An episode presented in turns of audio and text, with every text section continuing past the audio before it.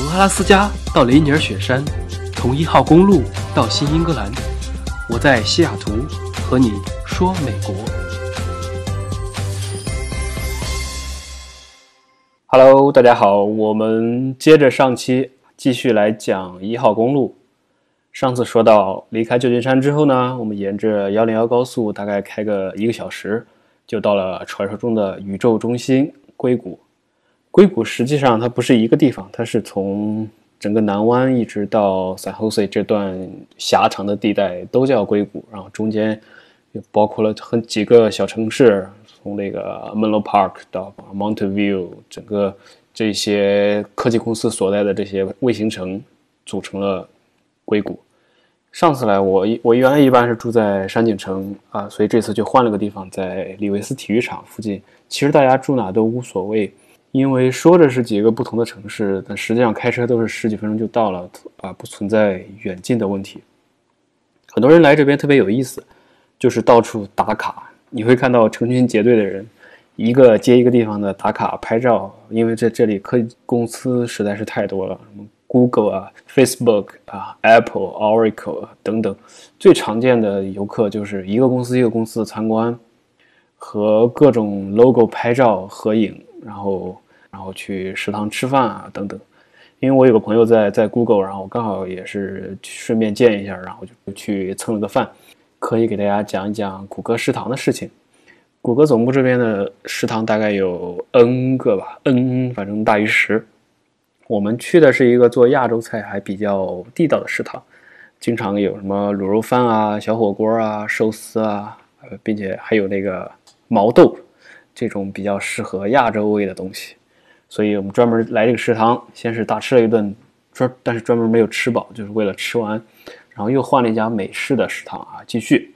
最后呢又去了一个甜品比较好吃的小餐厅，然后相当于把这顿饭吃了整整三个餐厅。当然，这所有的一切都是免费的，因为不管是食堂里的凉菜、热菜、汤啊、饮料、甜品啊等等，还是园区里面各种。零食啊，实际上都是随便拿的。在谷歌的园区，所有的吃的喝的都是 free。所以在这些福利比较好的科技公司上上班，除了思考工作之外，每天头还比较大的事情就是要看一看菜单儿，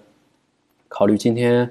啊去哪个食堂，然后到这个食堂来吃什么。反正也是挺头头大的一件事情。说完别人家的食堂呢，我由于我那天实在是天气太好了，所以吃完就顺便消化消化，去了趟斯坦福。斯坦福大学是美国面积最第二大的一个一个学府，由斯坦福夫妇建立。原因估计很多人都知道，就是由于他们的小儿子在欧洲旅游的时候不幸因病去世，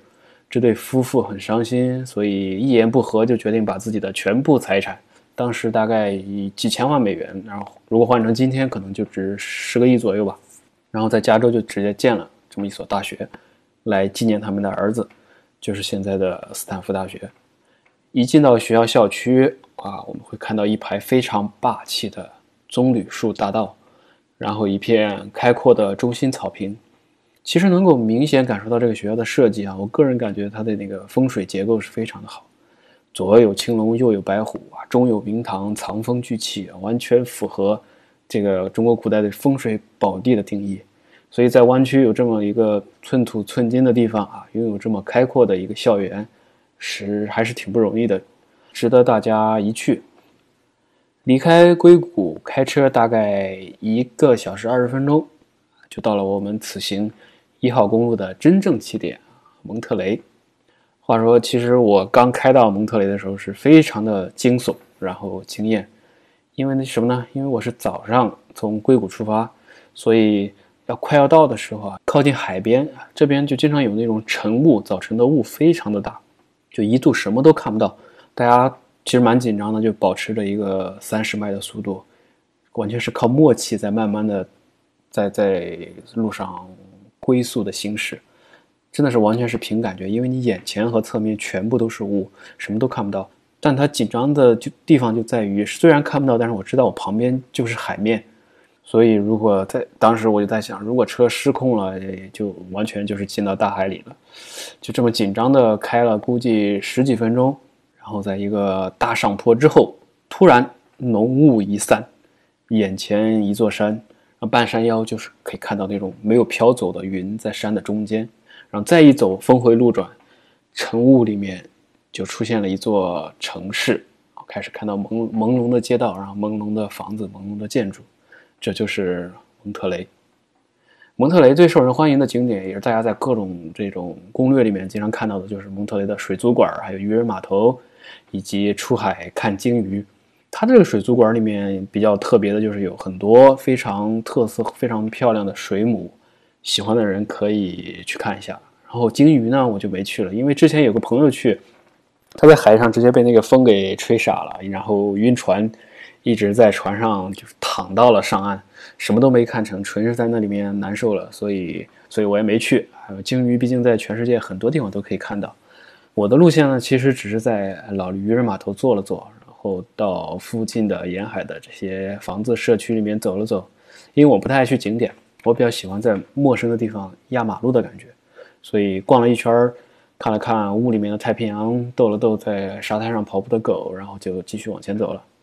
真正停留的地方是一个叫做十七英里的地方，顾名思义，就这段沿海公路，长度大概十七英里。它是一条私家公路，所以要收十刀的一个费用。美国这类收费都是按车来收，一辆车就是这个价，不管车上坐多少人。所以自驾行的时候一般都是很划算的，因为各类国家公园的门票也一般就是二十多二三十刀，所以。分摊下来的话，实在是非常良心的价格。国内的很多景点，我印象中就是动不动就是一百二、一百八，哎，这种门票现在特别的贵。整个十七 mile 的，呃，它这个路线是环绕着一个半月形的海岸，一路上高尔夫球场、私家豪宅、古柏、礁石、海浪，风景还是非常不错的。沿路有很多可以停车的观景点，然后每个点都有自己不同的特色。这里的美呢，不是度假的那种沙滩安静的美，而是激烈的、壮阔的美。十七里，它因为是靠着海的，水汽很重，所以最佳的游览时间不是早上。如果早上来的话，经常是看过去全是雾，或者就太阳透透不过来，所以看过去整个就是灰度很高啊。但是到了下午以及到傍晚之后，这个时间段就会非常的美妙，然后光线很合适，空气。整个被阳光洒进来，我们去的时间刚刚好，是雾散了天晴的时候，能见度很高。进就是买了门票之进门之后，虽然他会给你一张这个小册子，是一个地图，但实际上你完全不需要再看了，沿着地上的指箭头正常的走，啊，一般都不会再走错了，因为你会看到一路的各各种指示牌，各种每一个观景点的那么一个，就很多车会停在那里，跟着车流走就好。沿着海岸线一路开开停停，到处都是各有特色的一些停留点，你可以随处感受到海浪在敲击着礁石，有一种难以言表的壮阔。然后再加上我去的那天海风非常的大，巨大，然后打上来的白色浪花就是一浪高过一浪。你如果爬到岩石上面去，在这种风吹之下眺望天际。会有一种天地寂寥的感觉，让人感受到这种时间的无常啊，还有沧桑。好了，我我又跳戏了哈，不说这些这些感慨。总之，在这条路上，有海滩，有野花、古树啊、飞鸟、礁石，还有海浪，还有各种形色各异、造型别致的别墅，以及六座世界水准的高尔夫球场，整个这些。构成了十七英里的这一路。其实一号公路有很多路段都很类似，是建立在啊海边的悬崖之上，悬悬崖下边或者啊礁石的下面就是太平洋。这样开车的感觉也是很好的，会有一种仿佛置身在云雾之中，一种腾云驾雾的感觉。开出十七英里之后，最好加个油，因为。后面有些地方的油是很贵很坑的，嗯，因为出了十七英里之后，刚好就有一个一个类似于十字路口的一个高速的路口的地方，这个路口旁边就会有有 Safeway 啊、超市啊，有什么便利店，有好几个加油站，大家可以在这里加个油，搞一些补给。接着继续开一段时间，很快就会到了卡梅尔。卡梅尔是一个文艺小镇，也是一号公路的相当于啊，我们一般正常的走法都是蒙特雷十七英里，然后卡梅尔，然后大塞尔，然后索尔万啊，就丹麦小镇，然后就是圣巴巴拉，最后到洛杉矶。卡梅尔这个小镇呢，海并不是它的亮点，但是这里的特色在于它的生活方式和那种氛围。其实下了车也不需要做什么攻略，就沿着海的味道随意感受一下这个一面热闹一面很静谧的小镇。因为热闹就属于它的主街上面就各种各样的游客，非常的就是人来人往。但是你如果到这个小镇的深入的边缘地区，或者它内部它的真正的居民，而不是这些商店所在的地方，又会有一种特别宁静的感觉。我是感觉有很有那种十几年十几年前鼓浪屿的感觉，就还没什么人的时候的鼓浪屿的感觉。这里的房子都算不上什么豪宅啊，因为跟其他地方，你比如说跟比利山庄这比起来，真是差远了。但是它的房子是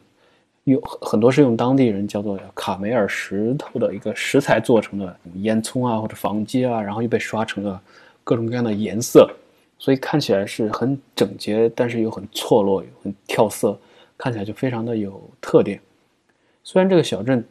听着其实就还比较有文艺范儿的一个名字，它出名也是在于很多艺术家曾经居住在这里，所以就是文艺荟萃、艺术家云集的感觉。当年那个张大千也曾经慕名在这里住过一段时间，所以很多人来这里找灵感啊，来这里反正。各种各样的事情，整个啊，别在卡梅尔小镇，它中间是一座海洋的 Ocean Avenue 还是还是 Ocean 什么 Street 我忘了，反正就是一条主路的旁边。除了那些之外，然后就是各种各样的几街几街几街的街道，然后在第四街和第八街的街道两边，有非常多的有趣的小店儿，然后餐馆，然后酒吧，还有画廊，大家可以随意的。进去感受一下，包括很多小店里面养了很多有各种各样的狗啊，还有一个鹦鹉。我当时走到一个路边，就被一个店里的一个巨大的巴西鹦鹉给吓了一跳。我本来以为是个假的，结果我走过去之后，它开始直接冲我吼，然后直接把我吓了一跳。啊，总之大家可以很轻松悠闲的在这个地方啊随意的逛一逛，来感受一下这个小镇的特点。其实第一天的行程就可以在卡门尔小镇落下帷幕。因为你随处逛一逛，吃过晚饭，时间也差不多了，最后再来感受一下这个海滨文艺的小镇风貌。最后一点建议就是在周末或者旺季的时候，如果你住在卡梅尔的话，其实是非常贵的。但是在非热门时间，它是一个很好的停留点，所以大家可以自主的提前安排。一号公路一般都是三天两晚这么一个行程会比较轻松，嗯，两晚的话。啊，一晚可以在卡梅尔，一晚在，啊，根据你后面的松紧度，一般都是在丹麦小镇或者在圣巴巴拉，或者中间的随便一个别的，就是过了大塞尔之后的随便一个一个 city 都可以。再有那种非常紧凑的路路线呢，比如说你玩个两天一晚，那可能就是第一天要把蒙特雷、十七英里、卡梅尔和大塞尔开完，然后可能要一路开到。呃，丹麦小镇，然后在那里作为一个中间点，然后第二天再开到洛杉矶。因为大塞尔那一段其实是呃弯道非常的多，所以一般要尽量不要赶夜路，在天黑之前可以到达一个休息的地方。我建议还是啊比较轻松、啊比较松弛的这么一个状态来游玩一号公路。好了，这期就先到这里，下期呢我们就继续南下，然后来讲一讲最经典的这个大塞尔。路段，然后到达丹麦小镇圣巴巴拉，最后到洛杉矶。谢谢大家收听本期节目，我们下期再见。